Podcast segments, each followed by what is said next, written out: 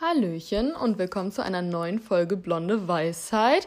Es handelt sich wieder um eine Choriloge-Folge. Gefühlt ist die letzte schon super, super, super lange her. Ich glaube, das ist jetzt Folge Nummer 7. Wie die Zeit vergeht, ist auch crazy. Und diesmal handelt es sich nicht um einen Chorilog im Sinne von Monolog, sondern im Sinne von Dialog mit euch. Und zwar habe ich euch gestern einen Fragesticker in die Story gepackt, den ich äh, innovativerweise den Kummerkasten genannt habe, weil so ein Fragesticker ist ja auch kastenförmig. Und wisst ihr, das ist so, als könntet ihr dann so einen Brief schreiben und den reinschmeißen. Never mind, ähm, äh, tut jetzt auch nichts zur Sache. Jedenfalls äh, wollte ich da wissen, äh, was euch momentan so auf der Seele brennt, was euch auf dem Herzen liegt, was euch momentan einfach Gedanken Gedanken oder Sorgen oder Kummer bereitet oder worüber ihr einfach mal sprechen wollen würdet. Und genau das werden wir an dieser Stelle machen. Ich habe mir hier ein ganz tolles Equipment aufgebaut. Das müsstet ihr euch jetzt einmal visualisieren. Ähm, ich habe so eine Art Greifarm für mein Handy, den ich eigentlich dafür benutze, wenn ich irgendwas für Instagram abdrehe und dafür halt beide Hände benutze, dass ich das so cool positionieren kann, weil ich habe das vorher immer so gemacht, dass ich mein Handy irgendwie ganz, ganz experimentell irgendwo abgestellt habe und dadurch ist mein Handy schon so oft runtergefallen und hat dementsprechend auch schon ein paar Kratzer abbekommen. Deswegen dachte ich, professionalisiere ich das auch mal ein bisschen. Und das ist tatsächlich ein Gamechanger. Aber mit diesem Greifarm kann ich auch mein Handy so positionieren, dass es jetzt quasi so aussieht, als würde mir jemand mein Handy vors Gesicht halten. Also mein Handy ist wirklich genau vor meinem Gesicht, aber ich habe beide Hände frei zum Gestikulieren, weil ich gestikuliere immer relativ viel, während ich rede. Und das würde die Tonqualität, wenn ich mein Handy in der Hand hätte, deutlich beeinträchtigen. Apropos Handy. Ähm, wir nehmen nach wie vor mit Handy auf. Also auch diese Folge ist wieder eine Handyfolge, weil unser Mikrofon jetzt wirklich nach anderthalb Jahren den Geist aufgegeben hat. Wie gesagt, das ist völlig in Ordnung. Es hatte nur 40 Euro gekostet und es hat wirklich diverse, diverse Transporte mitgemacht. Von Lina zu mir und hin und her und wieder zurück nach draußen, nach drin, bla. Ähm, und das wurde auch von Mal zu Mal immer und immer fragiler und jetzt ist es halt wirklich äh, dezent am Abkacken. Uns ist die Qualität unseres Podcast halt unglaublich wichtig. Deswegen würde es mich super, super doll interessieren, wie ihr die Qualität so derzeit findet, wie so diese Folge hörbar ist. Ich hatte das Gefühl, dass das iPhone-Mikrofon an sich ganz gut ist, weil dadurch, dass äh, Lina und ich und äh, wir halt generell auch beide mit unseren Freundinnen und Freunden halt einzeln auch viele Sprachmemos machen, äh, dass äh, das immer sehr, sehr gut hörbar ist. Natürlich ist es nochmal was anderes, wenn man das mit einem Mikrofon aufnimmt, weil es dann nochmal eine gute Spur klarer ist. Dennoch können wir halt nicht von jetzt auf gleich ein neues Mikrofon besorgen, weil wenn wir wieder so ein extrem, extrem, extrem billiges Mikrofon kaufen, dann wird das halt wieder nach ein paar Monaten irgendwie fragil und den Geist aufgeben. Und eine leichte Störung hat das ja von Anfang an, was ihr auch ab und zu mitbekommen habt, zumindest einen leichten Wackelkontakt, aber wir sind halt beides Studentinnen und haben jetzt nicht unglaublich viel Kohle. Ich meine, äh, mein Aufreger der Woche war ja schon quasi, dass mein Mandelmus leer geworden ist, also mein weißes jedenfalls. Und ähm, es mich sehr, sehr tangiert, weil ein neues Glas ja irgendwie so um die acht Euro kosten würde. Und ich eigentlich für ein einziges Lebensmittel nicht so gerne 8 Euro ausgeben würde. Ich habe mir die Woche tatsächlich ein braunes Mandelmus gekauft, weil das auch leer geworden ist. Und was mich jetzt wirklich aufregt, jetzt mal Real Talk. Ich habe ein anderes braunes Mandelmus ausprobiert. Das Mandelmus, was ich davor hatte, es war 100% Mandelmus und das, was ich jetzt habe, ist 99,5% Mandelmus und dann noch ein bisschen mehr Salz. Und ich finde, das ist viel zu salzig. Aber ich werde es auf jeden Fall aufbrauchen. Es schmeckt ja trotzdem. Aber auf süßen Sachen ist das jetzt nicht mehr so geil. Ich mache Mandelmus sowieso lieber lieber auf herzhafte Sachen. Aber hm, das nervt mich jetzt ein bisschen, weil es trotzdem teuer war. Naja, wie auch immer. Ihr könnt ja gerne mal eure Mandelmus-Empfehlungen raushauen, auch wenn es jetzt gar nichts zur Sache tut. Aber ich, ich weiß nicht, ich brauche Mandelmus in meinem Leben. Und das von Heimatgut, das hatte ich jetzt. Das ist super, super geil. Ich hatte auch überlegt, das von Koro auszuprobieren. Und übrigens ist mir aufgefallen, dass ich ähm, eigentlich immer Marken nennen darf, weil wir hier ja nicht öffentlich-rechtlich sind. Irgendwie ist man von der ganzen äh, Markennennungsdebattierung so aus dem Konzept gebracht, dass man versucht, das immer weiter dazu zu sagen. Aber da ich jetzt sowieso mehrere Marken nenne, ist das, glaube ich, völlig im Rahmen. Aber wie gesagt, Mandelmus-Empfehlungen, äh, hit me up. Und wenn ihr mich sponsern wollt, was Mandelmus angeht, wäre ich auch auf jeden Fall dabei, weil es ist erst der, also zum Zeitpunkt der Aufnahme ist erst der 6. Juni, aber es ist auch schon der 6. Juni. Ich stecke mental immer noch im April fest. Aber gut, das ist ein ganz anderes Thema. Ähm, und ich muss Geld Geld sparen. Ich muss einfach Geld sparen. Beziehungsweise ich muss gar nicht Geld sparen. Ich habe einfach nicht viel Geld, weil ich studiere. und man deswegen halt einfach Prioritäten setzen muss im Leben.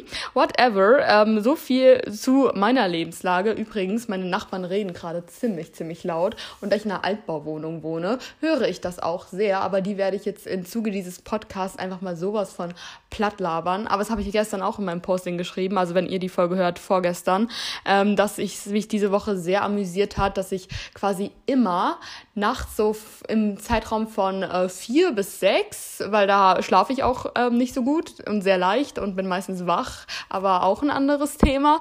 Ich höre da meinen Nachbarn immer schnarchen, weil sein Schlafzimmer direkt über meinem ist und das ist echt lustig, aber es ist halt krass, weil ich mir dann denke, was hört der denn alles von mir? Weil er ist halt ein Single-Haushalt. Ich meine, ich bin auch ein Single-Haushalt, aber ich äh, bin ja nicht so äh, oft alleine, sagen wir es mal so. Und das ist schon, naja, wie gesagt, stört mich jetzt nicht großartig. Ich schnarch immerhin nicht.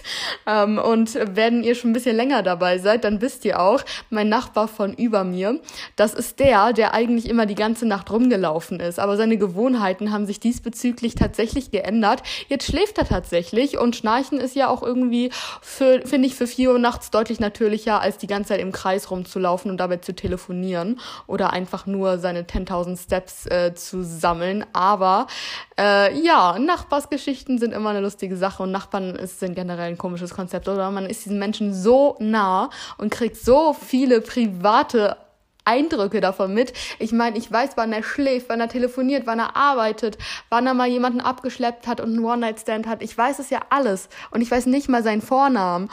Es ist einfach unglaublich weird. Aber das ist auch ein anderes Thema. Aber falls ihr irgendwelche lustigen Nachbarschaftsstories habt, ich werde davon gerne belustigt. Vor allem in so einer ganz normalen Uni-Woche einfach mal ein paar Stories von euren Seiten zu bekommen. Doch, das sehe ich ehrlich gesagt schon. Das sehe ich ehrlich gesagt schon. Ich meine, ich bin ja hier jetzt gerade in der Position, ein bisschen zu entertainen, aber falls ihr auch mal Lust habt, irgendwie spontan in die Rolle des Entertainers oder der Entertainerin zu rutschen, äh, ich bin auf jeden Fall eine gute Abnehmerin, aber ich äh, laber jetzt auch sieben Minuten um den heißen Brei. Man merkt, ich habe heute auch noch nicht so viel gesprochen. Es ist Montag, es ist äh, Pfingstmontag und ich spreche heute, glaube ich, zum ersten Mal. Ich glaube, nee, ich habe heute noch nicht mal eine Meme gemacht. Und da ich heute alleine aufgewacht bin und alleine aufgestanden bin, ne, muss ich sagen, bis auf die Probeaufnahmen, die ich hier bezüglich der Tonqualität gemacht habe, seid ihr hier quasi, äh, ja, meine Premiere des heutigen Tages. Und dafür stehe ich mit meinem guten Namen. Aber jetzt lasst uns nicht weiter drum rumlabern. Ich habe hier nämlich die Sachen schon geöffnet. Also ich habe jetzt Instagram auf dem Tablet geöffnet, weil ich ja das jetzt nicht mit dem Handy machen kann, weil ich mit dem Handy aufnehme. Ich muss mich ja an die neuen technischen Gegebenheiten auf jeden Fall noch ein bisschen gewöhnen, aber ich wollte euch jetzt auf jeden Fall schon mal für euer Vertrauen danken.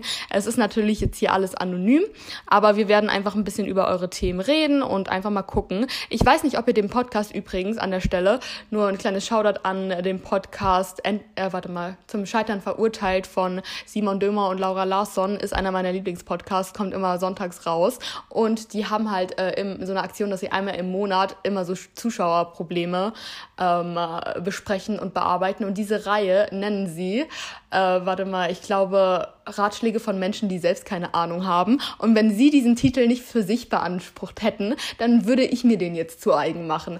Ratschläge von Menschen, die selbst keine Ahnung haben. Ja, that's me. Nee, äh, Spaß. Also ich will, ich will damit nur sagen, ich bin natürlich weder Ärztin noch Therapeutin noch einfach allwissend.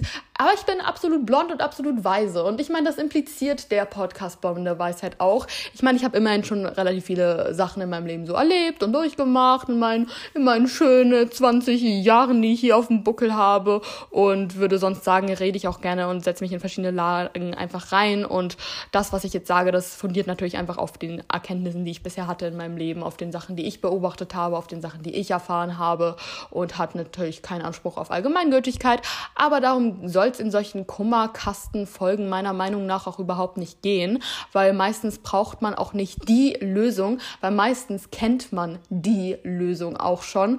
Manchmal möchte man einfach nur drüber sprechen und weiß nicht, wie man das angehen soll, hat irgendwie Angst, verurteilt zu werden und braucht einfach nochmal einen dritten Blick, Blickwinkel auf irgendwelche äh, Sachen, die im Leben gerade so abgehen. Und wie gesagt, dafür bin ich hier, dafür bin ich hier, da könnt ihr immer gerne zu mir kommen, auch außerhalb von solchen Kummerkasten-Episoden. Ich weiß, dass ich manchmal dazu neige, ein bisschen länger zum Antworten zu brauchen. Aber wenn ihr mir schreibt und ich gerade am Handy bin, beispielsweise, dann antworte ich immer sofort, weil mich das auch interessiert. Es gibt ja dieses ähm, relativ neue Insta-Update seit ein paar Monaten, dass Beitragsmarkierungen auch immer in den DMs angezeigt werden. Und dadurch rutschen halt echte Nachrichten in Anführungszeichen ziemlich schnell ziemlich weit nach unten.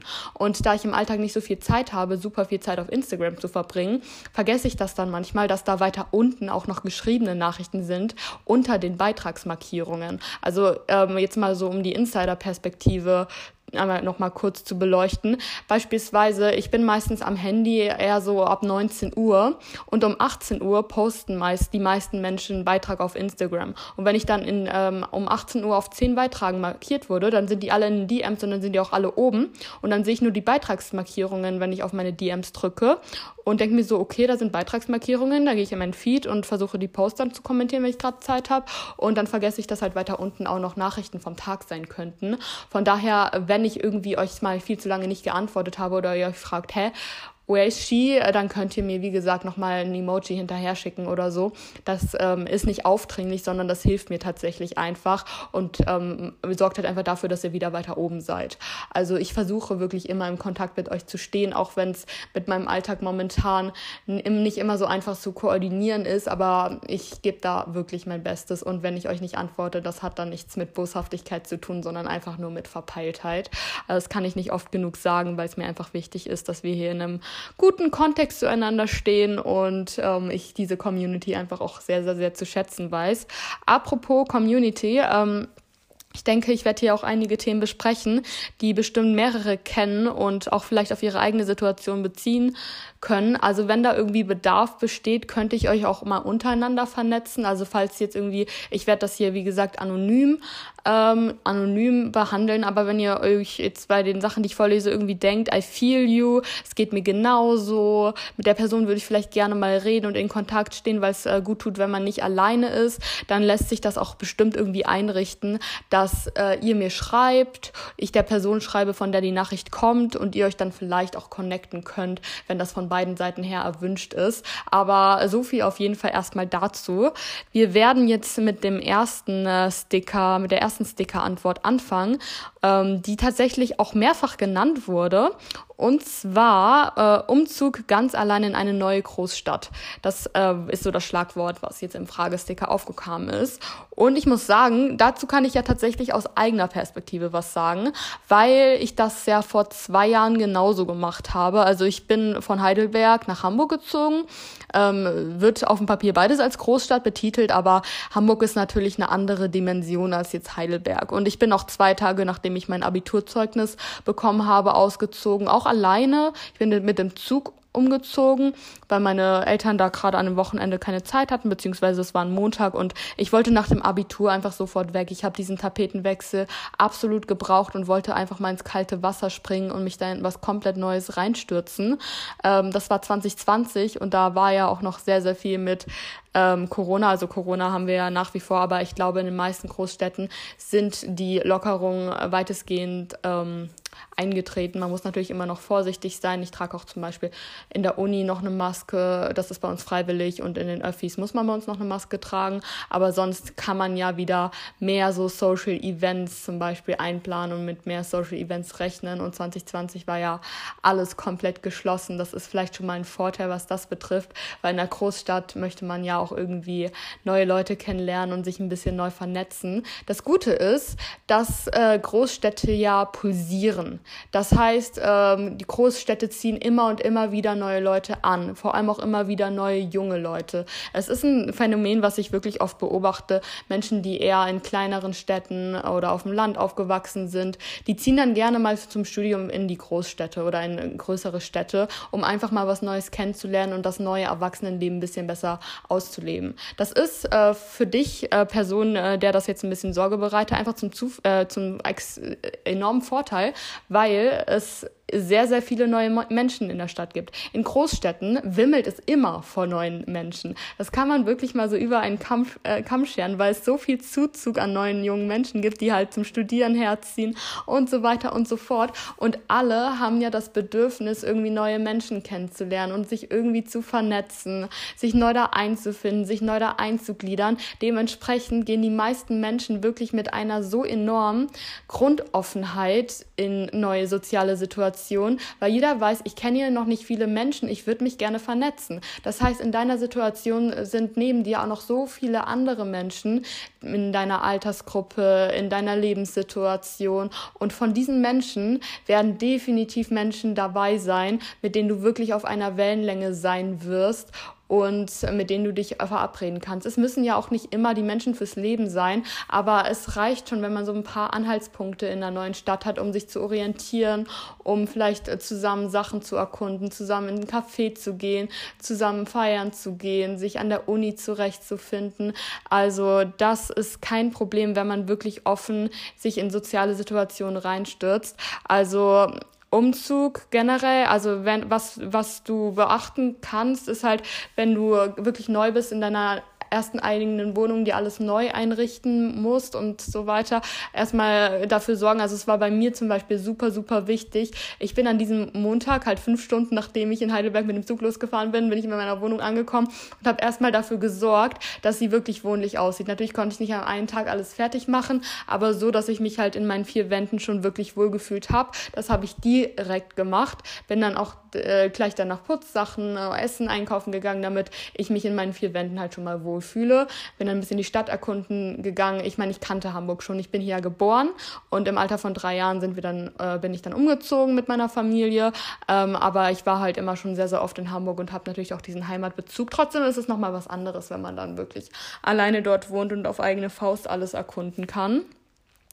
Und ähm, also sorg dafür, dass du dich in deinem Zuhause wohlfühlst, dann hast du schon mal eine Basis. Und dann kannst du auf eigene Faust einfach so ein bisschen deine Umgebung erkunden und alles nochmal mit eigenen Augen so richtig wahrnehmen, so richtig aufsaugen, schön Musik und Podcast in die Ohren und einfach das frei sein und diese Art von neuen Lebensabschnitt so richtig zelebrieren. Ähm, einfach durchfühlen, einfach richtig durchfühlen, ohne Sorgen, ohne Ängste. Wenn man das erstmal alleine wohnt und auszieht, kommen natürlich auch noch unerwartete Sachen auf einen zu, wie wie zum Beispiel irgendwelche Rechnungen, irgendwelche Sachen, die man beantragen muss. Aber es ist fein, so. Es hat jeder vor dir auch schon geschafft. Und im Fall der Fälle kannst du dich ja immer noch an Familie, an Freundinnen und so weiter und so fort wenden. Die greifen dir auch alle gerne unter die Arme, weil es sind neue Erfahrungen und man wird auch oft mal ins kalte Wasser springen. Man wird auch oft mal total lost sein und keine Ahnung haben, was man machen soll. Aber es ist okay. Dafür sind wir jung. Wir dürfen noch Fehler machen. Wir dürfen immer Fehler machen. Come on. Aber ich meine, in unserem Alter schlägt es noch weniger ins Gewicht, wenn wir mal nicht so viel Plan vom Leben haben und dann einfach mal ein bisschen orientieren. Und dann guckst du, wozu hast du Lust? Ähm, wenn du dir ein Fitnessstudio beispielsweise suchen möchtest, dann kannst du das auch sofort machen. Ich habe das auch in meiner ersten Woche gemacht, weil mir das auch einen Anhaltspunkt gegeben äh, hat. Mir ist übrigens gerade hm, mein Haargummi gerissen, was ich hier an meinem Handgelenk trage. Das ist ein kleiner epischer Famer hier so für zwischendurch. Ich habe mich auch in meiner ersten Woche direkt in Fitnessstudio angemeldet, weil mir das so eine Grundsicherheit gegeben hat. Ich hatte in meiner alten Stadt auch ein Fitnessstudio und dann hatte ich schon mal so einen dritten Ort, zu dem ich dann immer noch mal hingehen konnte. Da sind dann auch immer Leute. Ich habe dann auch im Fitnessstudio beispielsweise Menschen kennengelernt, die, zu denen ich jetzt auch gar keinen Kontakt mehr habe, weil ich habe auch ein neues Fitnessstudio, aber zumindest äh, mal so mit einem mit einem anderen Mädel in meinem Alter habe ich mich dann so ein paar Mal getroffen zum Kaffee trinken und einfach ein bisschen spazieren gehen. Das war schön, um so einen Einstieg in die neue Stadt zu bekommen. Ansonsten habe ich halt auch Leute über Social Media kennengelernt, über Instagram auch vorzugsweise. Das ist tatsächlich ähm, auch relativ leicht. Also ich meine, ich hatte jetzt den Vorteil, dass ich ein öffentliches Profil habe und mich tatsächlich auch Leute einfach angeschrieben haben, hey, du wohnst jetzt in Hamburg, ich komme auch aus Hamburg, lass uns doch mal treffen. Das war ein ziemlich großes Privileg. Aber äh, so Seiten wie beispielsweise mit Vergnügen, die posten auch öfters einfach mal so ähm, ähm, so Connecting-Posts, äh, wie zum Beispiel Mitvergnügen Hamburg hat das vor ein paar Wochen erst wieder gemacht oder vor einer Woche, glaube ich. Da soll man einfach schreiben, wer neu in Hamburg ist, einfach mal seine Stadtteile äh, aufschreiben und wozu man Lust hätte und dann kann man sich unter diesen Posts vernetzen. Sowas gibt es öfters. Dann gibt es natürlich auch so neu in Hamburg Facebook-Gruppen und so weiter. Ich habe allerdings kein Facebook, deswegen kann ich dazu nicht so viel sagen. Und was äh, auch schon Freunde von mir ausprobiert haben, was auch tatsächlich sehr, sehr gut geklappt hat, ist Bumble, die Freunde-Funktion. Also ich hatte da bisher jetzt nicht unbedingt äh, den Need zu, aber ich wäre da auch offen dafür, das irgendwie auszutesten. Und weil, weil das geht einfach vielen so. Das ist auch irgendwie nichts, wofür man sich schämen sollte, dass man das Bedürfnis hat, Menschen kennenzulernen, weil wir sind ja eben soziale Wesen und wir brauchen Kommunikation. Also manche mehr, manche weniger. Das kommt natürlich drauf an, wie extra oder introvertiert du bist. Aber ähm, dass man generell sich nach Nähe sehnt und nach Erfahrungen sehnt, das ist ja nichts, was man irgendwie verurteilen sollte. Und das geht einfach sehr, sehr vielen so. Und da wurden tatsächlich auch schon viele, viele Menschen miteinander vernetzt in meinem Bekanntenkreis. Wie gesagt, ich habe es noch nicht ausprobiert, aber ich habe bisher da auch nur Positives gehört. Und dementsprechend gibt es da so viele Möglichkeiten, vor allem in Großstädten. Vor allem in Großstädten gibt es so viele Möglichkeiten, Menschen kennenzulernen. Und vor allem, wenn du dann studierst oder arbeitest, bist du ja wirklich dann quasi zwangsweise in Kontakt mit neuen Menschen. Und die meisten Menschen sind nett das kann man ganz ehrlich sagen. Die meisten Menschen sind einfach nett. Die meisten Menschen sind offen. Die meisten Menschen freuen sich darüber, dass du da bist und sind grundlegend offen dafür, neue, nette Menschen kennenzulernen und das sich immer wieder vor Augen zu halten. Das ist auch für mich ehrlich gesagt immer voll wichtig, weil bei mir ist es auch oft so, dass wenn ich in einen neuen Kontext reinkomme, ich erstmal davon ausgehe, dass die mich, die, dass die mich wahrscheinlich irgendwie doof finden und ich denen jetzt erstmal beweisen muss, dass ich eigentlich ganz cool bin. Ähm, aber das hat sich auch schon verbessert. Ähm, ich war ja mal sehr, sehr schüchtern und sehr, sehr introvertiert und bin dann so in neue Kontexte reingekommen und habe dann gar nicht versucht, irgendwie zu socialisen, weil ich dachte, ja, die mögen mich ja eh alle nicht, da muss ich es ja gar nicht erst versuchen. Das ist gar nicht mehr so. Mittlerweile ähm, habe ich meine Erfahrungen gemacht, dass mich Menschen halt doch mögen, wenn ich so bin, wie ich bin. Und die besten Menschen in meinem Leben habe ich genauso angezogen, indem ich von Anfang an so war, wie ich bin. Und dadurch haben sich halt gleich irgendwie, ist man von dieser Smalltalk-Ebene runtergekommen und hat sich von Anfang an so kennen und lieben gelernt, wie man eben ist. Das finde ich auch das Wichtigste beim Finden von wahren Freunden. Versteck dich nicht hinter irgendeiner Maske, weil wenn du nicht so bist, äh, wie du bist, sondern dich irgendwie verstellst und irgendwelche Rollen spielst, um irgendwie besonders gut anzukommen, dann äh, rutschst du immer weiter in irgendwelche Lügengerüste rein, sei es bewusst oder unbewusst und wirst dich nie zu 100% wohl in einer Freundschaft fühlen oder in einer Beziehung. Stellt euch mal vor, ähm, ihr seid auf einem Date und der Partner oder eure Partnerin, beziehungsweise einfach das Date, äh, verliebt oder verguckt sich in eine Person, die ihr gar nicht seid und äh, dann, äh, das, dann verheddert man sich in sonst irgendwas. Also einfach traut euch natürlich zu sein und traut euch zu, dass ihr wirklich ihr als voll und ganz Konstrukt mit allen euren Marken in Anführungszeichen, die ihr euch selbst zuschreibt, einfach ein Gesamt Gesamtkunstwerk seid und sehr, sehr, sehr, sehr liebenswert seid. Und dann kann eigentlich gar nichts schiefgehen, weil man blüht nie so auf, als in zwischenmenschlichen Beziehungen, in denen man einfach nur pur ist und demaskiert durch die Gegend laufen kann. Es ist so viel wert. Also das wäre jetzt erstmal ähm, das, was ich zu dem Punkt sagen würde. Und ähm, es ist, die Frage ist, wie gesagt, mehrere Male gekommen, auch nochmal anders formuliert. Und zwar ziehe bald zum Studieren um und habe Angst, keinen Anschluss zu finden. Das kam tatsächlich in der Formulationsweise auch mehrere Male. Also das scheint eine Sache zu sein, die sehr, sehr viele bewegt. Ging mir aber auch so, weil es ist ein typisch menschliches Problem. Aber dazu kann ich halt nochmal das sagen. Die meisten ziehen zum Studieren in eine neue Stadt und kennen dann erstmal nicht wirklich Leute. Das heißt, alle suchen nach Anschluss und alle haben eine gewisse Grundoffenheit. Das heißt, wenn du auch eine gewisse Grundoffenheit zutage liegst und dich einfach traust, Menschen anzusprechen, Trau dich einfach Menschen anzusprechen. Du hast nichts zu verlieren und jeder freut sich, wenn er angesprochen wird, weil alle Angst haben, keinen Anschluss zu finden. Das kann man wirklich mal so runterbrechen. Deswegen, es ist eine Situation, in der du nichts zu verlieren hast, weil jeder, jeder in der gleichen Situation steckt und sich freut und du bist eine coole Nudel. Jeder von euch ist eine coole Nudel und deswegen macht euch da nicht so einen Kopf, sondern springt einfach rein und springt über euren eigenen Schatten. Es wird jedem eine gewisse Überwindung kosten, neue Menschen anzusprechen. Das ist völlig außer Frage, das geht mir genauso, aber es hat sich bis dato immer gelohnt, es zu machen. Und aus Erfahrung lernt das Gehirn und dann wird es von Mal zu Mal einfacher und ihr werdet so einen großen Gewinn daraus ziehen und so ein geiles neues Studenten- oder Studierendenleben vor euch aufbauschen. Das könnt ihr mir aber mal sowas von glauben. Also es lohnt sich, Leute, es lohnt sich. Die größten Schritte im Leben sind immer mit einer gewissen Angst oder einem gewissen Risiko verbunden, beziehungsweise die größten Schritte im Leben, die erfordern immer ziemlich viel Willenskraft oder eine kleine Überwindung. Aber im Leben fliegt einem halt das meiste nicht zu. Wäre ja sonst auch langweilig. Ne? Und dementsprechend ähm, gesteht euch einfach ein, dass für die geilsten Sachen im Leben auch ein bisschen Engagement möglich ist. Aber gar nicht so viel, weil es ist halt eine mentale Überwindung. Aber es kann nicht so viel passieren und ihr werdet danach so stolz auf euch sein. Also macht euch nicht so einen großen Kopf. Ein bisschen Na Naivität hat noch keinem geschadet. Und äh, in dem Sinne würde ich sagen, kommen wir hier zum nächsten Aspekt. Und zwar anderes Thema. Hier mm, wurde geschrieben, alle am Verloben und heiraten, man selbst noch Single und alle fragen ständig nach, wie es aussieht mit Liebe. Also sie hat ein Herzchen geschrieben, weil im Fragesticker äh, wenig Platz ist. Aber ich finde halt, ich finde, das ist so ein gesellschaftliches Problem, dass, dass es äh, allgemein so wenig akzeptiert ist.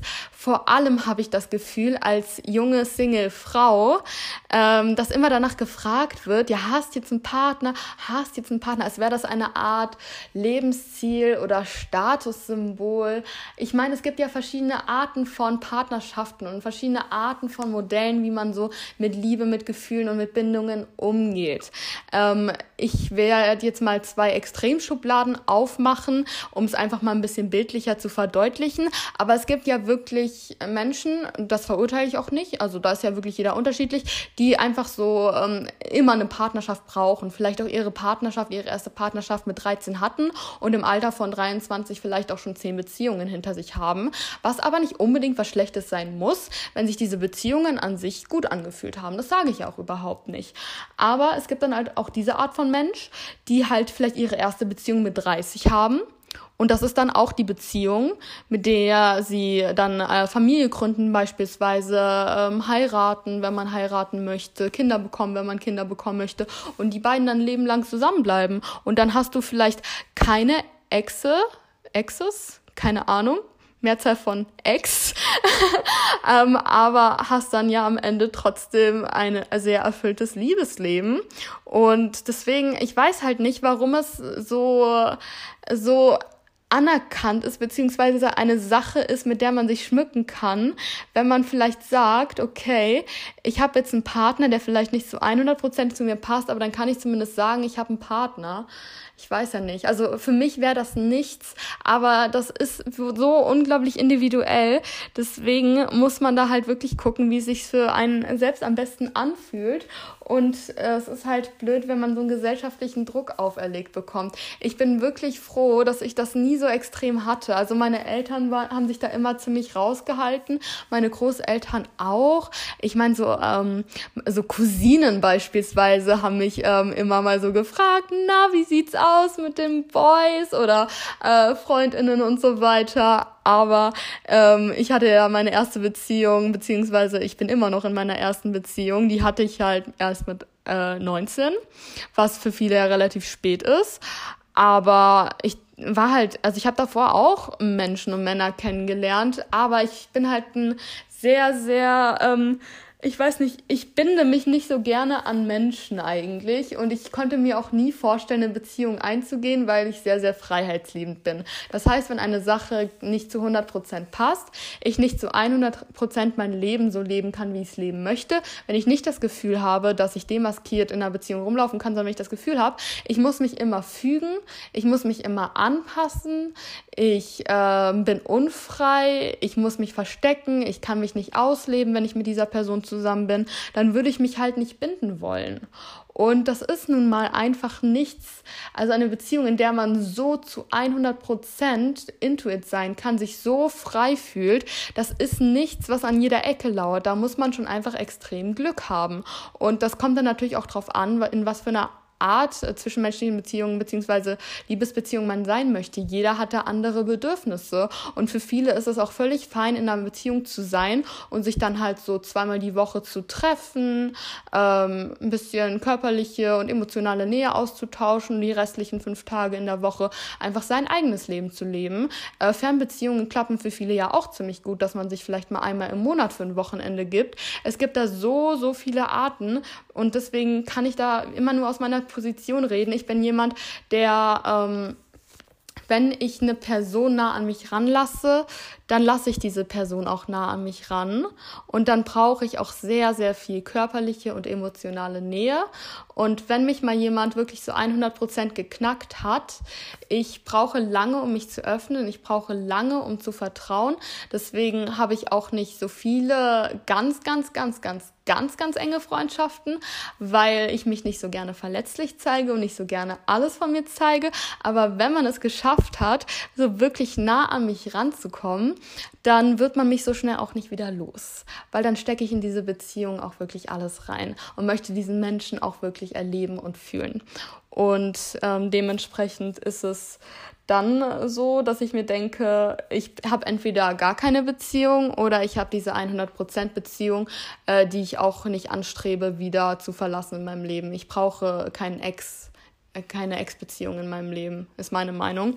Aber das sieht ja auch jeder unterschiedlich und Dinge kann man natürlich auch nicht immer ganz willkürlich ähm, abwägen. Aber es ist gesellschaftlicher Druck und ganz ehrlich, ähm, jeder hat da einen anderen Rhythmus. Also manche heiraten mit 20 und ähm, äh, was heißt, und andere heiraten nie. Und man muss auch nicht heiraten. Man muss auch keinen Partner haben. Man kann auch, wenn man das möchte, sein Leben lang Single bleiben. Also ich glaube, wir sind mittlerweile an so einem Punkt ähm, in der Gesellschaft, dass es immer anerkannter wird, dass man verschiedene Beziehungsformen ausleben kann und es immer, ja normaler wird, dass man nicht so ein klassisches Bild von wegen verlobt, verheiratet, Kinder und dann zusammen alt werden hat. Ähm, aber natürlich von der älteren Generation in Anführungszeichen wird es ein Gefühl trotzdem immer noch auferlegt. Aber ähm, wenn du dir keinen Druck machst und du zufrieden bist in deinem Leben, dann lass dich von außen, vers dann versuch dich von außen dann nicht so unter Druck setzen zu lassen, weil es bringt ja wirklich nichts. Und wenn es dich belastet, wie andere mit dir darüber reden, dann wäre es, glaube ich, ganz gut, das einfach mal mal nach außen zu kommunizieren, weil so Dinge wie Liebe kann man nicht erzwingen. Die kommt dann irgendwann, wenn du sie nicht erwartest. Oder du kannst auch proaktiv nach ihr suchen, aber auch dann kannst du sie nicht erzwingen. Und sie kommen meistens dann, wenn du sie vielleicht am wenigsten erwartest. Von daher mach dir da keinen Druck. Date, wenn du das Gefühl hast, du möchtest jemanden kennenlernen, dann kannst du daten. Äh, wenn du nicht das Gefühl hast, du brauchst da gerade was oder dir fehlt was im Leben, dann musst du es nicht erzwingen, nur weil es andere machen. Das ist ja immer noch dein Leben und deine eigenen Entscheidungen. Wenn dir Menschen Druck machen, dann kommuniziere ihnen das. Und wenn du dir selbst Druck machst, dann musst du gucken, ob dir im Leben wirklich was fehlt. Wenn du zufrieden bist, so wie du bist, in deinem Single-Leben, dann äh, besteht da überhaupt keine Notwendigkeit, da irgendwie zu intervenieren. Und wenn du denkst, mir persönlich fehlt da Nähe, emotionale Nähe, körperliche Nähe, eine Partnerschaft, dann kannst du da ja was in die Wege leiten und zumindest mal gucken, ob es da irgendwie Möglichkeiten gibt, jemanden kennenzulernen. Aber ich, wir sind hier nicht an irgendwelche Zeiten, an irgendwelche Normen, an irgendwelche Standards gebunden. Es geht immer noch darum, dass wir unser Leben so leben, wie wir es leben möchten und glücklich damit sind. Und das ist eigentlich alles, was ich dazu sagen kann. Und ich hoffe, das hat jetzt vielleicht ein bisschen, was ist hier geholfen. Ich finde es ein bisschen anmaßend irgendwie, wenn ich so sage, mit meinem Gelaber helfe ich hier jetzt richtig. Aber aus eigener Erfahrung, wie gesagt, kann ich einfach nur sagen, es hilft immer darüber zu reden, Sachen zu enttabuisieren und zu normalisieren und einfach mal nicht alleine zu sein mit etwas. So. Dann, ähm, next topic wäre hier mein Crush hat mich nach einem Treffen gefragt und ich habe mich erstmal mega gefreut und mir Hoffnungen gemacht. Turns out, dass er eine Freundin hat und ich anscheinend doch nur eine Freundin für ihn bin. Don't know what to do. Ähm, Finde ich schwierig natürlich anhand äh, so einer kurzen Schilderung zu beurteilen. Also du kannst halt, äh, was, was soll man jetzt tun? Ne? Es tut weh. Es tut einfach weh. Es ist nicht von der Hand zu weisen. Aber jetzt wäre meine Frage erstmal, ähm, weil das ist wirklich das interessiert mich wirklich. Ich bin nämlich ein Mensch, der sich, der nicht wirklich an so Liebe auf den ersten Blick glaubt, sondern ich kann mich halt erst im Menschen verlieben, wenn ich weiß, dass ich ihnen vertrauen kann. Also Attraction und Anziehung und so weiter, das kann ich definitiv auch auf dem ersten Blick fühlen. Aber wirklich Liebe kommt bei mir erst hoch, wenn ich alle, wenn ich so alles abgesteckt habe von wegen, oh, hier ist ja gar kein Haken. Deswegen ähm, weiß ich jetzt nicht, inwieweit heartbroken du jetzt bist, weil das ja bei jedem sehr unterschiedlich ist. Ist es jetzt so ein kleiner Schlag ins Gesicht, weil, ouch, der sexy Typ hat jetzt eine Freundin? Oder ist es wirklich so, oh, ich habe mir echt Hoffnungen gemacht, dass da jetzt mehr draus werden würde? Ähm, aber ich denke mal, wenn ihr euch noch nicht so getroffen habt, dann kennt ihr euch ja auch noch nicht so richtig. Und deswegen weißt du ja auch noch nicht, ob das jetzt wirklich jemand wäre, an den du dich binden wollen würdest. Und deswegen würde ich die Situation, ich meine, du kannst ja sowieso nicht ändern, ne? Du kannst deine Freundin ja nicht wegzaubern. Und ähm, wenn der Typ dich nach einem Treffen gefragt hat. Ich meine, es ist dein Crush, das macht es vielleicht ein bisschen schwierig. Ich würde es allerdings schon so machen, dass ich mich mit ihm treffe, weil, ähm, nur weil er dein Crush ist, aber ihr habt euch noch nicht getroffen. Das heißt, du findest, er hat eine gewisse Ausstrahlung, er hat Charisma und er ist dir auch irgendwie sympathisch. Vielleicht wird er also auch für dich ein Freund, weil also wie gesagt, mir würde es nach, nach sowas, also wenn man sich noch nicht getroffen hat, dann wäre ich an deiner Stelle in diesen Menschen noch nicht verliebt. Und deswegen wäre ich dann halt trotzdem offen für diese zwischenmenschliche Beziehung, wenn ich diesen Menschen sympathisch finde, auch wenn er eine Freundin hätte. Nicht, weil ich ähm, ihm seiner Freundin ausspannen möchte, sondern weil ich mir denke, man muss ja nicht mit jedem Menschen, äh, der gut aussieht, ähm, eine gute Ausstrahlung hat und vielleicht einen guten Charakter hat, gleich eine, Mensch, äh, gleich eine romantische Beziehung eingehen, sondern vielleicht ist es auch einfach Potenzial für eine gute Freundschaft. Und deswegen würde ich ähm, dem Treffen halt zusagen und den Menschen halt kennenlernen. Ähm, ja, wenn man, weil wenn man, wenn man schon vorher weiß, ähm, dass er eine Freundin hat, dann geht man mit dem Mindset ja auch dran und wird sich jetzt nicht gleich so an ihn ranschmeißen. Allerdings kannst du die Situation natürlich auch mal abchecken, wie er auf dich reagiert. Vielleicht läuft seine Beziehung ja auch nicht so gut und er will, ähm, er will sich nach weiteren Menschen umschauen. Aber ob das dann so vertretbar ist und ob man dann mit so einem Menschen, ich weiß es auch nicht. Aber ganz ehrlich, es ist eine komplexe Situation. Ich würde einfach sagen, triff ihn trotzdem, weil wenn es für ihn kein Date ist, muss es für dich ja auch kein Date sein und vielleicht ist er ja trotzdem einfach ein netter Mensch.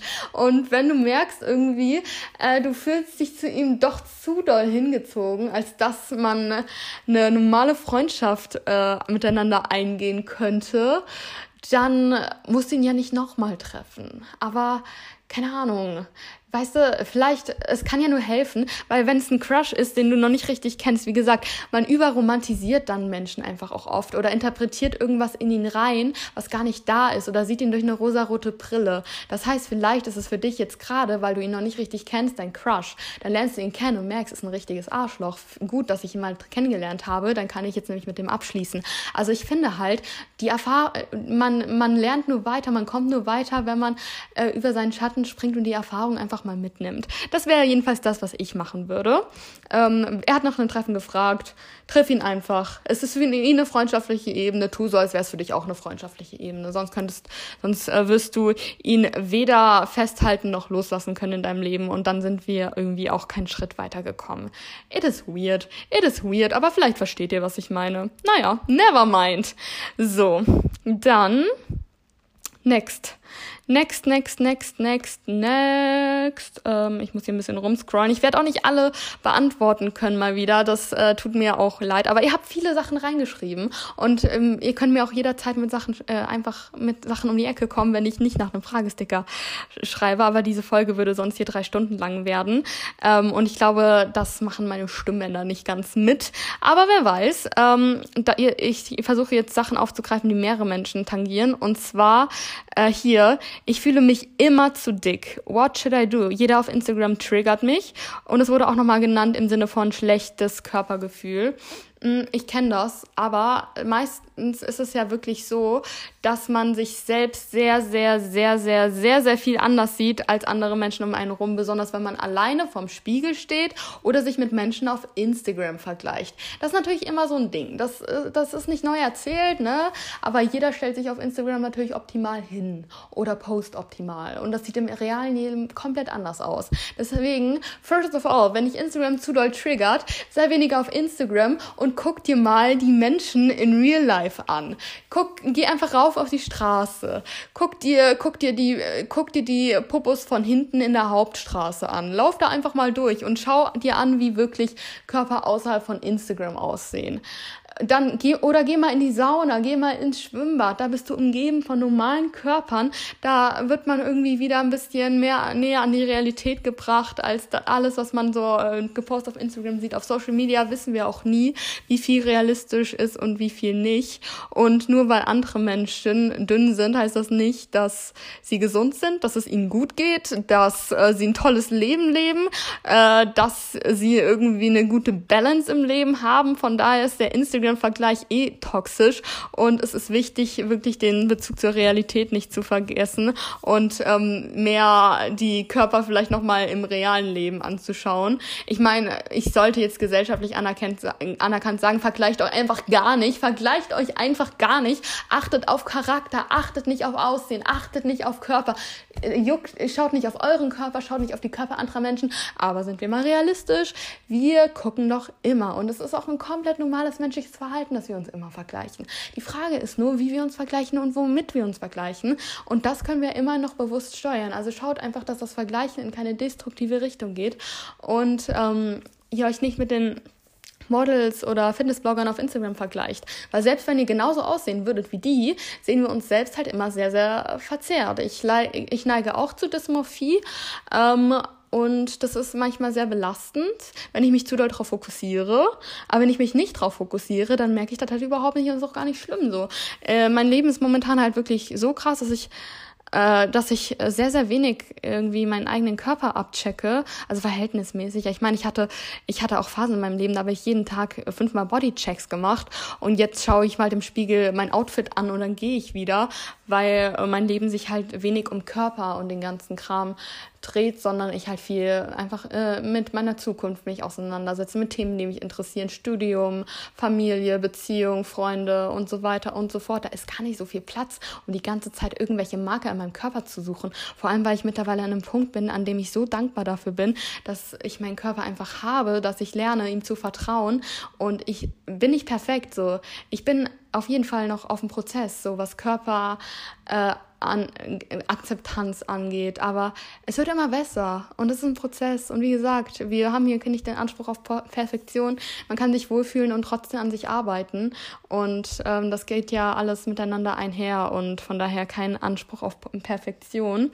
Ähm, wie man das Thema schlechtes Körpergefühl aber auch noch ähm, an sich ein bisschen ähm, betrachten könnte. Es gibt ja zum einen also schlechtes Körpergefühl. Ich finde, dieser Ausdruck ist halt doppeldeutig. Also schlechtes Körpergefühl ist ja zum einen, ich fühle mich in meinem Körper schlecht. Zum anderen aber auch, ich habe einen schlechten Bezug zu meinem Körper, beziehungsweise ich fühle meinen Körper nicht richtig. Und ich finde auch, dass das eine aus dem anderen möglicherweise resultiert. Weil wenn man Bezug zu seinem Körper hat, ihn, ihn wirklich spürt, weiß, was er jeden Tag für einen macht und auch diese Mind-Body-Connection öfters herstellt, dann finde ich, hat man generell auch gleich eine positivere, eine positivere Einstellung zu seinem Körper im Allgemeinen.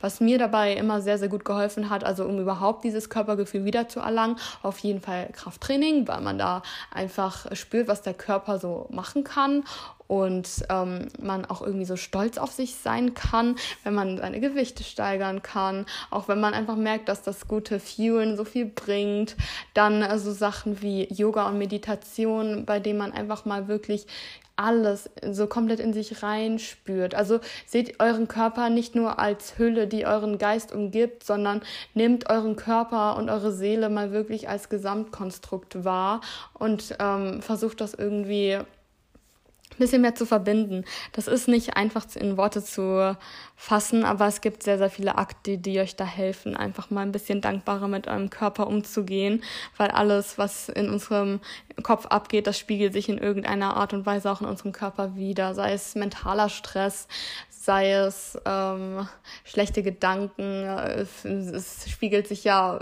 wieder zum Beispiel in der Haut, in Hormonleveln, die in Verdauungsproblemen, whatever.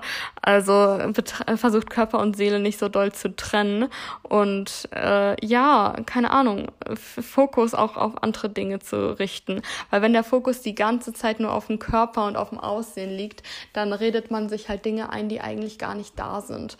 Und deswegen einfach nimmt euren Körper hin, wie er ist und fokussiert euch dann auf was anderes, weil sonst steigert man sich viel zu doll in irgendwas rein, was dann in totalen Irrationalitäten verändert und in irgendwelchen Körperkulten, die überhaupt nicht mehr der Realität entsprechen, beziehungsweise auch einem gesunden Körperbild äh, äh, entsprechen. Oh Gott, ich verliere gerade voll den Faden. Ich bin ein bisschen müde die Tage, aber it's okay.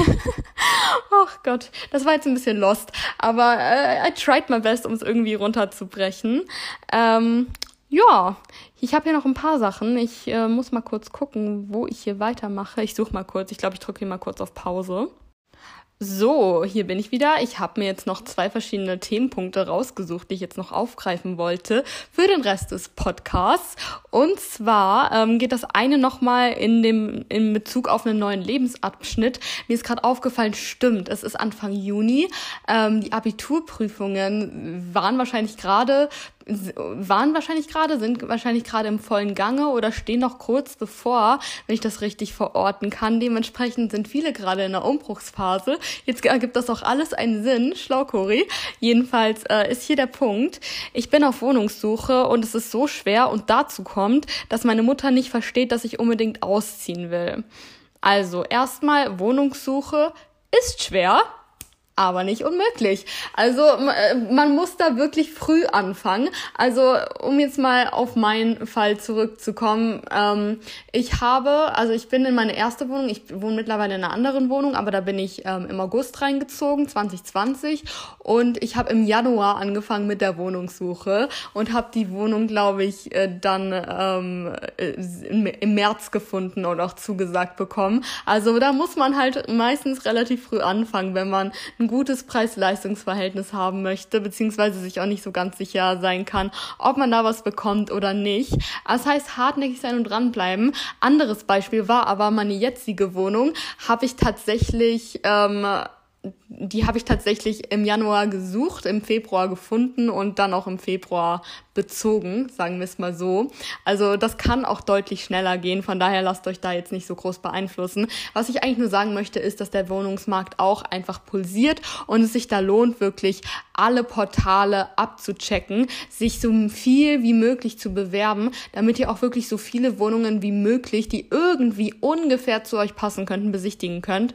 Weil bei einer Live-Besichtigung könnt ihr immer noch am meisten bewegen, indem ihr den Vermietenden bzw beziehungsweise den Maklern zeigt, wie sympathisch ihr seid, was ihr für perfekte UntermieterInnen wärt, wie gut euch diese Wohnung gefällt. Weil diese persönliche, empathische Ebene, bei der kann man wirklich äh, aus meiner Erfahrung nach wirklich am meisten punkten. Ist natürlich schon mal ein Vorteil, wenn man, wie es jetzt in meinem Falle war, ähm, direkt beim Vermieter ähm, direkt vor Ort ist, beziehungsweise vom Vermieter die Wohnung gezeigt bekommt, weil dann weiß weißt du, äh, dieser Mensch ist derjenige, der entscheidet, wer die Wohnung bekommt. Und dann kann man den Menschen halt schon mal so ein bisschen abchecken ein bisschen gucken, okay, was muss ich jetzt sagen, um ihn ein bisschen um den Finger zu wickeln und um wirklich einen charmanten Eindruck zu haben, dass ich gleich sympathisch bin und dieser Mensch mir vertraut. Weil das ist einfach wichtig.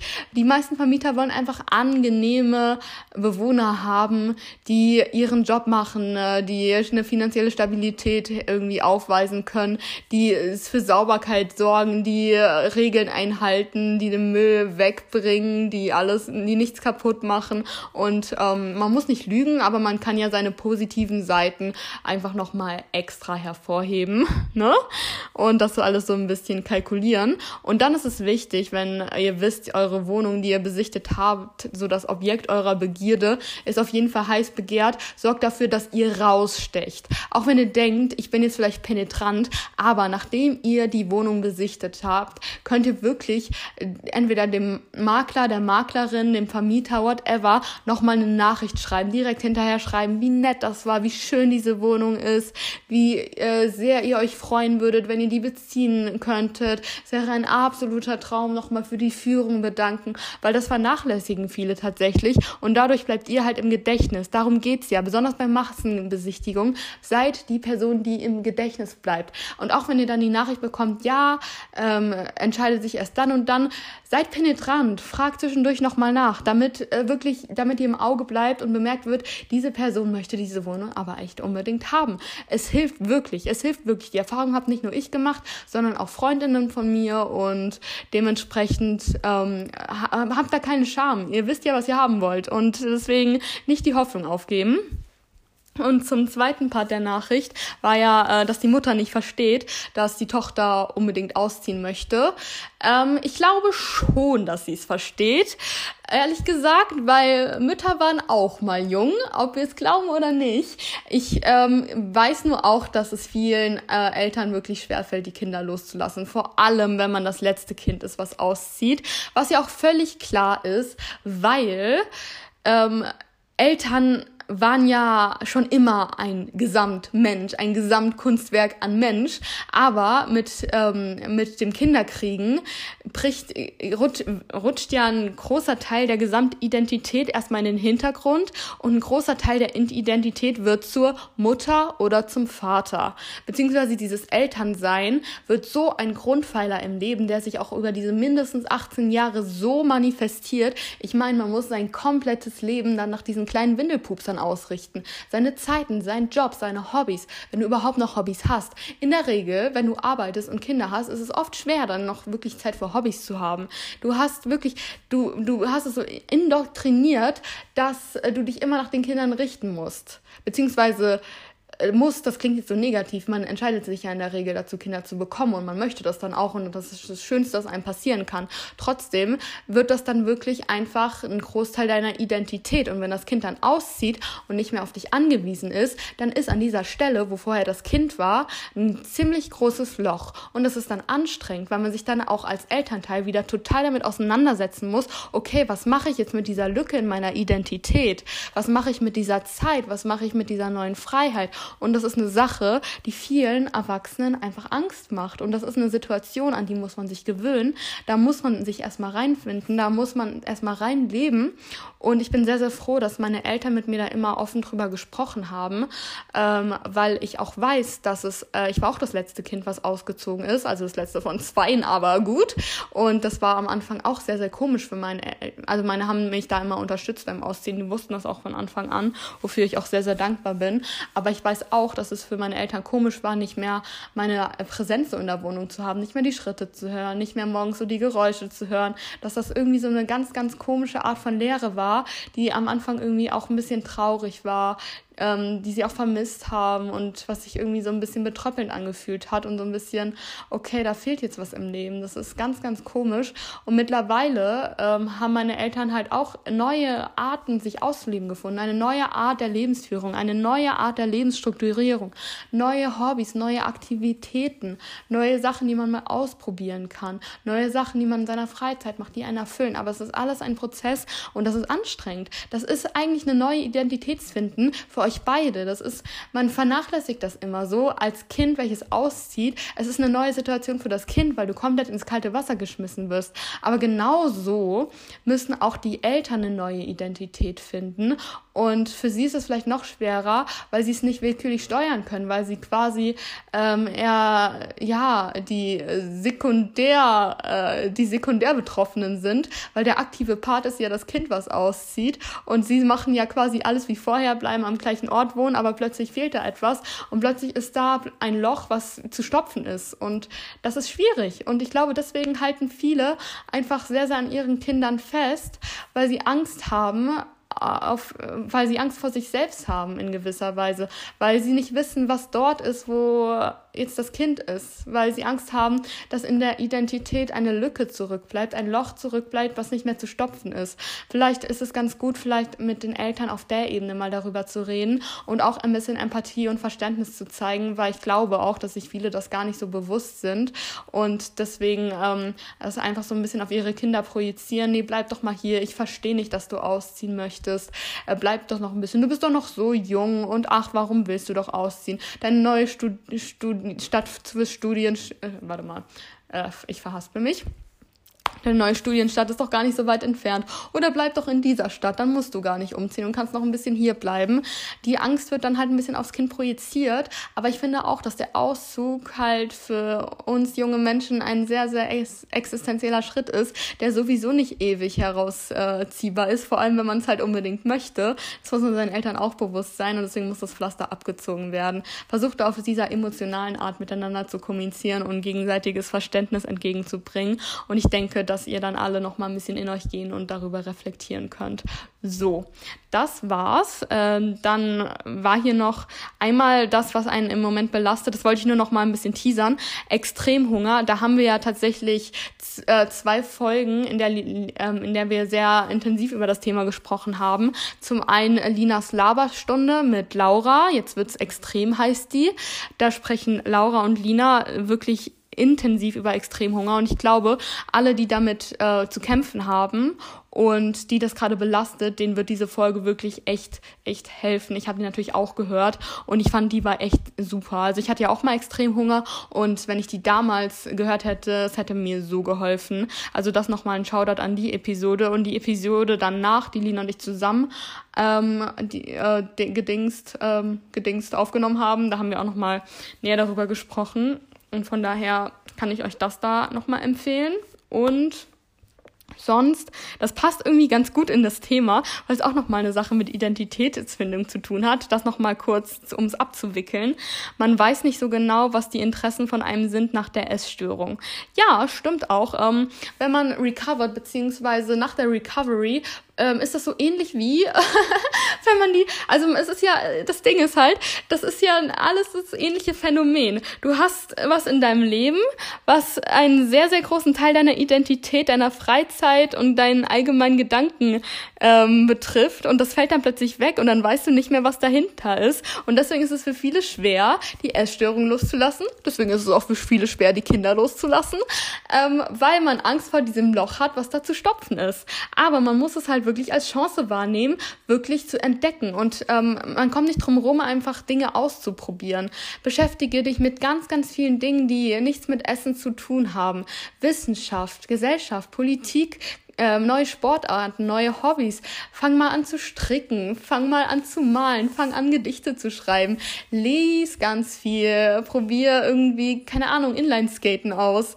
Man muss, also man kommt nicht drum rum, Dinge auszuprobieren und dann irgendwo an seinen Leidenschaften hängen zu bleiben. Aber das muss man gar nicht als was Negatives oder Angsteinflößendes sehen, sondern einfach als Chance, nochmal ganz von neu anzufangen, um wirklich zu gucken, wo liegt mein Potenzial. Weil jetzt hast du nur noch die zwei Möglichkeiten, Möglichkeiten. Entweder du hängst für immer in deiner Essstörung drin und äh, wirst dich für immer mit dem Thema Essstörung befassen, weil es so in integrierter Teil deiner Persönlichkeit geworden ist oder du sagst, okay, ich habe mich jetzt lang genug mit dem Thema äh, beschäftigt und jetzt gucke ich, wo meine wahren Interessen liegen. Ja, ja, und da ist so viel Potenzial, also dass es da nichts für dich gibt, das kann ich mir nicht vorstellen. Diese Welt hält so viel für uns alle parat und du kannst noch nicht wissen, was es ist, aber du musst es ausprobieren, du musst es ausprobieren. Du kriegst an jeder Ecke Input, äh, Hörbücher, Podcasts, Bücher, andere Menschen, begib dich in neue Kontexte, begib dich vor allem in Kontexte, Kontexte mit Menschen, die nie irgendwas mit einer Essstörung am Hut hatten, weil da kommst du auf so viele neue Ideen,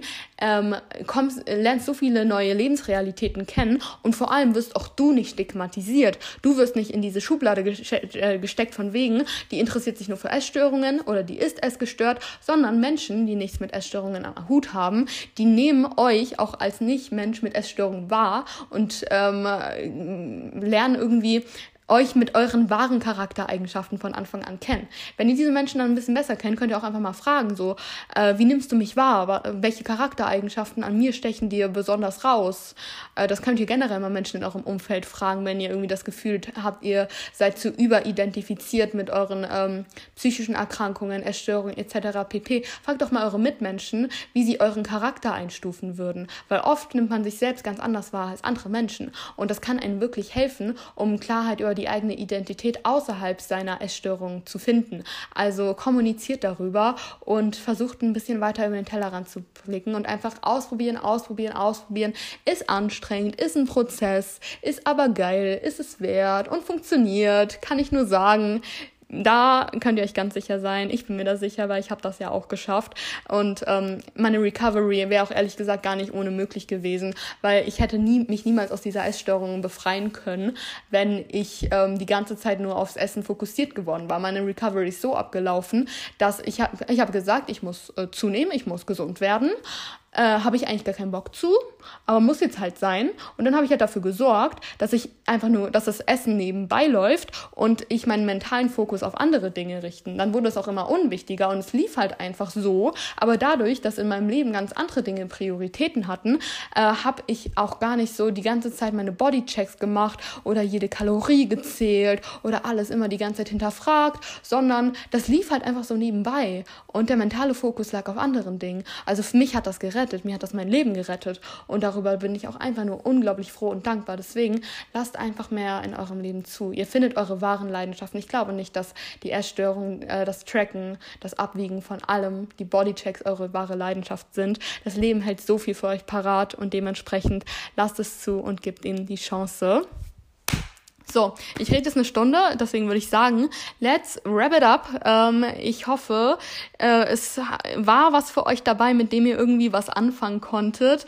Und wenn ich ähm, jetzt gerade nicht auf euer Fragesticker eingehen konnte, dann könnt ihr mir, wie gesagt, gerne nochmal schreiben, wenn ihr irgendwie reden möchtet.